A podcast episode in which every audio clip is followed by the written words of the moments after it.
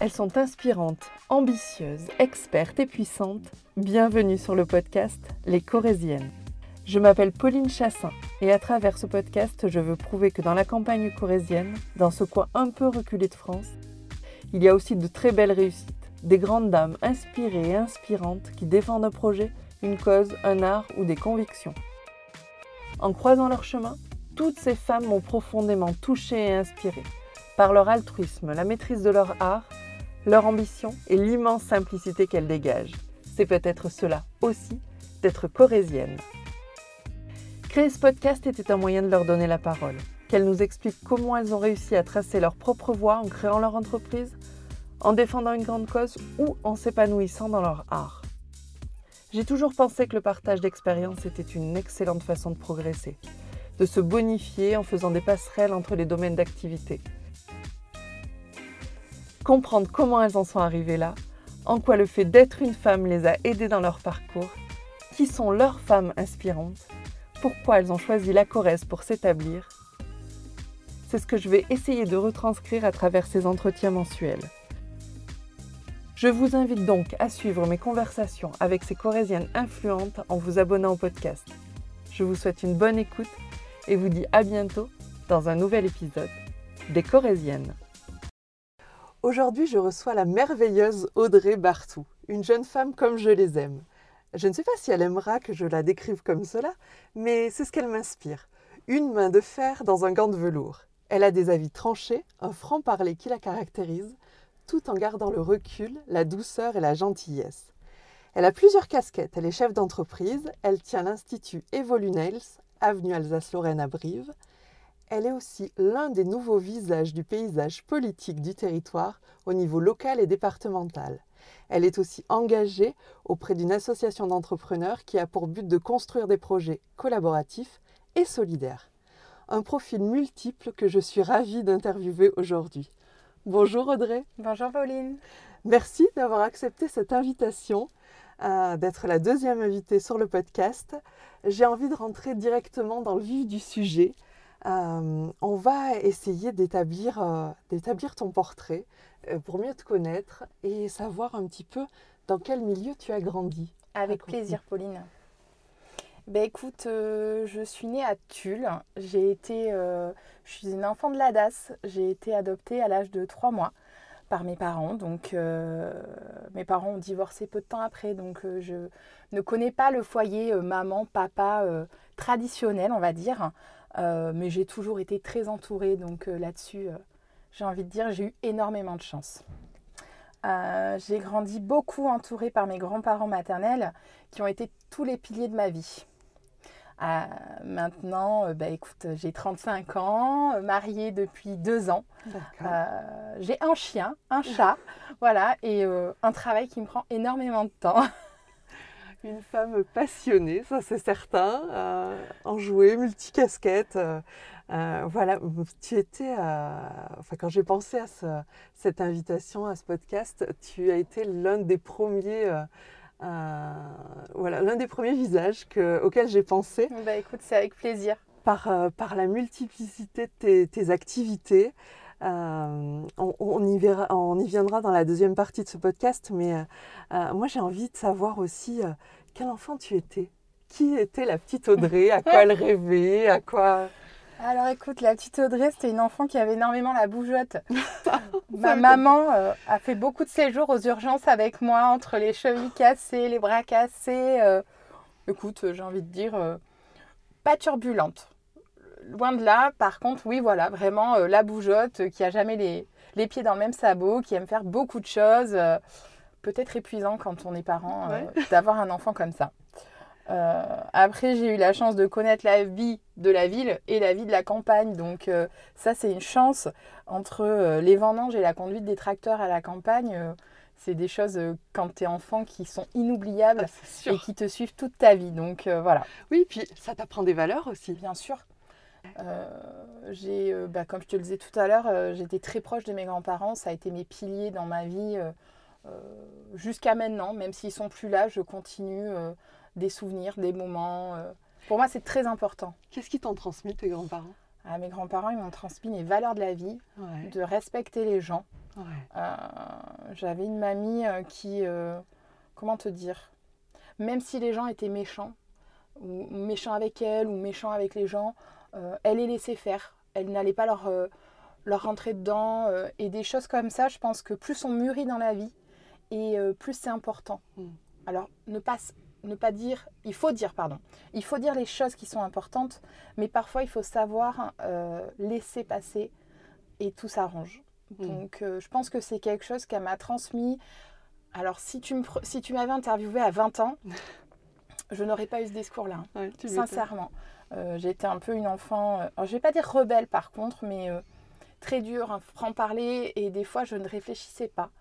Euh, et je pense que l'âge fait également hein, euh, partie de, de, ce cheminement. Mais euh, je pense que oui, là-dessus, elle m'a beaucoup transmis ces valeurs-là de, de laisser couler. Il y a toujours plus grave. Je suis quelqu'un de positif. Donc, même s'il y a quelque chose de grave, bah, allez, on va rebondir autrement. on va rebondir autrement. Voilà, tout simplement. Et, et ces séjours à la campagne, justement, euh, qu'est-ce qui t'a apporté? Qu'est-ce qui t'a forgé dans ces deux, euh, dans ces deux environnements-là? Je, suis une fille de la ville quand même parce que je ne me verrais pas habiter euh, au milieu de nulle part. à une heure d'une ville, pour moi, c'est très compliqué. D'accord. Par contre, j'ai besoin de me ressourcer à la campagne. Quand, mm. tu, quand tu arrives dans un lieu où, où tu es émerveillé, ne serait-ce que par la beauté des paysages, mm-hmm. mais rien que ça, c'est extraordinaire. Et il y a tellement de personnes qui ne se rendent pas compte de ça. C'est triste. Ouais. Et, c'est effectivement ça. On a énormément de chance aujourd'hui d'avoir euh, bah, une ville qui se développe. Mais bien sûr. On, en reparlera de toute façon. Euh, une ville qui se développe énormément et vous faites beaucoup pour, euh, pour elle. Et, et puis d'être à, deux heures de, de, tout. Bien sûr. Et, et puis d'avoir ces, ces, coins de nature qui nous, qui nous font beaucoup de bien, qui nous apaisent. Et, et, on a quand même la chance, je pense, d'avoir une région où on a un peu de tout. C'est ça. Euh, si on part d'un côté, alors on va parler Corrèze, mais, mais si on part même à, une heure de Brive, mmh. on part en Haute-Corrèze, il y a un autre paysage, mais on part un peu plus dans le sud, on va partir en, en Dordogne, mais qui est tout aussi beau comme département, ou le mmh. Lot. C'est une chance et je pense que les gens, ils s'en rendent pas compte. Alors, on est scotché à nos écrans, ça c'est quelque chose euh, qui malheureusement, de nos jours, est, je ne vais pas dire inévitable, mais bon, on est là-dedans. Et malheureusement, je ne pense pas qu'on recule dans l'autre sens. Euh, par contre, ça fait du bien de partir, euh, juste prendre l'air, tout simplement. C'est ça, et puis d'apprendre à lâcher, euh, Exactement. à lâcher les écrans. Oui, après, euh, après, je suis une enfant qui aimait beaucoup cuisiner. Ah je cuisine, même encore, hein, je mmh. cuisine beaucoup. enfant, je pâtissais énormément. je nourrissais les gens du quartier chez mes grands-parents. Ah ouais Voilà, parce que, parce que en fait, ça me détend. Mmh C'est quelque chose qui me détend, qui m'apaise. J'aime tester. Quand j'étais enfant, euh, alors là, c'est vraiment euh, rigolo hein, l'anecdote parce que, parce que personne ne la connaît, mais euh, je faisais du gloubi-boulga, entre guillemets, et je disais à ma grand-mère, je fais à manger pour le président de la République, je fais à manger pour M. Chirac ou pour M. Mitterrand. Ah déjà, ah, déjà tu vois, ça, ça cherchait ce côté. Euh, ah, il y a euh, déjà un pied dans la politique là. Je sais pas, peut-être que c'était euh, quelque chose au loin, au fond, qui, qui me poussait. mais c'est très drôle hein, quand, quand des fois j'ai des gens qui me recroisent, des amis à mes grands-parents qui me disent Ah là là, mais petite, tu étais toujours en train de dire Je fais à manger pour le président de la République. Écoute. Déjà une femme ambitieuse alors. Donc une, une enfant voilà, très dynamique, qui a besoin de bouger. Euh, donc un côté euh, campagne, un côté ville, ok. Et, à l'école? L'école, hmm, sympa comme... Euh, écoute, j'ai fait toute ma scolarité à Brive, ouais. de la maternelle à la primaire, ensuite collège également, et puis lycée. lycée, je suis partie sur une terminale comptabilité qui n'a rien du tout à voir avec mon métier d'aujourd'hui, n'est-ce pas? Mais qui sert toujours, j'ai envie de dire. Alors même si je n'en ai pas, j'ai pas été jusqu'au bout, euh, ça sert. Oui. Ça m'a servi quand je me suis installée, euh, ça me sert encore, donc voilà. Et puis, euh, et puis la terminale comptabilité, bah, m'a pas plu. Donc j'ai bifurqué, je suis partie faire un CAP et un brevet professionnel de coiffure. Donc j'ai une casquette, j'ai mes diplômes coiffure esthétique, coiffure pardon, coiffure, CAP et BP. Et puis j'ai terminé par ma formation de prothésiste ongulaire. Voilà. En 2008. 2007-2008. D'accord. Voilà. Donc ça fait 13 ans. 13 ans que tu es installée. 13 ans que je suis installée. Oh, bravo, bravo, bravo. Et, et comment ça s'est passé justement ces études? Comment tu t'es sentie à cette période-là? Alors, j'étais pas du tout une élève assidue. Je, je, je m'ennuyais en fait à l'école. Dans le sens où le cours général, c'est pas quelque chose que, que j'ai aimé. Alors, même si à 35 ans, tu arrives à te dire Mon Dieu, pourquoi je n'ai pas écouté plus ou pourquoi je n'ai pas fait un peu plus de ci ou de ça? Mais bon, on est tous pareils. Hein, euh. Après, euh, ce qui a agacé fortement mes profs, hein, parce que j'étais une élève qui avait les moyens. Mmh. Euh, combien de fois sur mes bulletins, ils disaient Audrey ne se donne pas les moyens, elle pourrait faire encore plus. Mais faire plus pourquoi? J'ai envie de te dire. Alors, c'est pas bien ce que je vais dire, parce que si des enfants écoutent le podcast, c'est pas gentil ce que je vais dire, mais l'essentiel, c'est de faire ce qui nous plaît. Et bah oui, peut-être que j'aurais fait autre chose, peut-être que j'aurais encore plus gagné ma vie, ou peut-être que... Mais c'est quoi en fait l'objectif dans la vie? Mmh. C'est d'être heureux, de te plaire à ton travail, que le matin, quand tu pousses la porte de ton magasin ou, ou de ton bureau pour n'importe qui, tu sois heureux. Et ça, ça n'a pas de prix. Tu prêches une convaincue. Ça n'a pas de prix. Effectivement, quand tu fais, euh, bah, surtout pour nous, hein, des, euh, des, métiers de passion, hein, de toute façon, en, euh, voilà, l'idée, l'idée de base, c'est d'être heureux et de se faire plaisir. Ça, on est bien sur la même longueur d'onde là-dessus. est-ce que tu peux me parler de, de deux événements marquants dans ta vie qui t'ont guidé vraiment vers, euh, vers ce chemin d'entrepreneur Alors, je te dirais pas des événements, mais je te dirais plutôt des personnes, moi. Ah, d'accord.